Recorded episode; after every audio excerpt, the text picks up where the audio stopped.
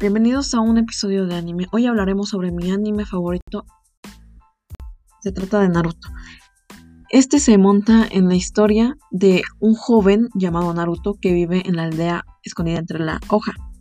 Su vida desde pequeño fue muy difícil ya que sus padres murieron en una batalla. Él tiene un pequeño espíritu considerado como zorro de nueve colas interior mucha gente lo desprecia por eso, porque ese, ese espíritu destruyó la mitad de su aldea.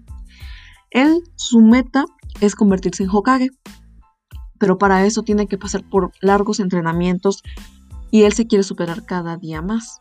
Él tiene que pasar por lo que es un ninja, un genin y un junin. Esto es para que él mejore y presúrate a verlo para que sepas más sobre su historia y su vida.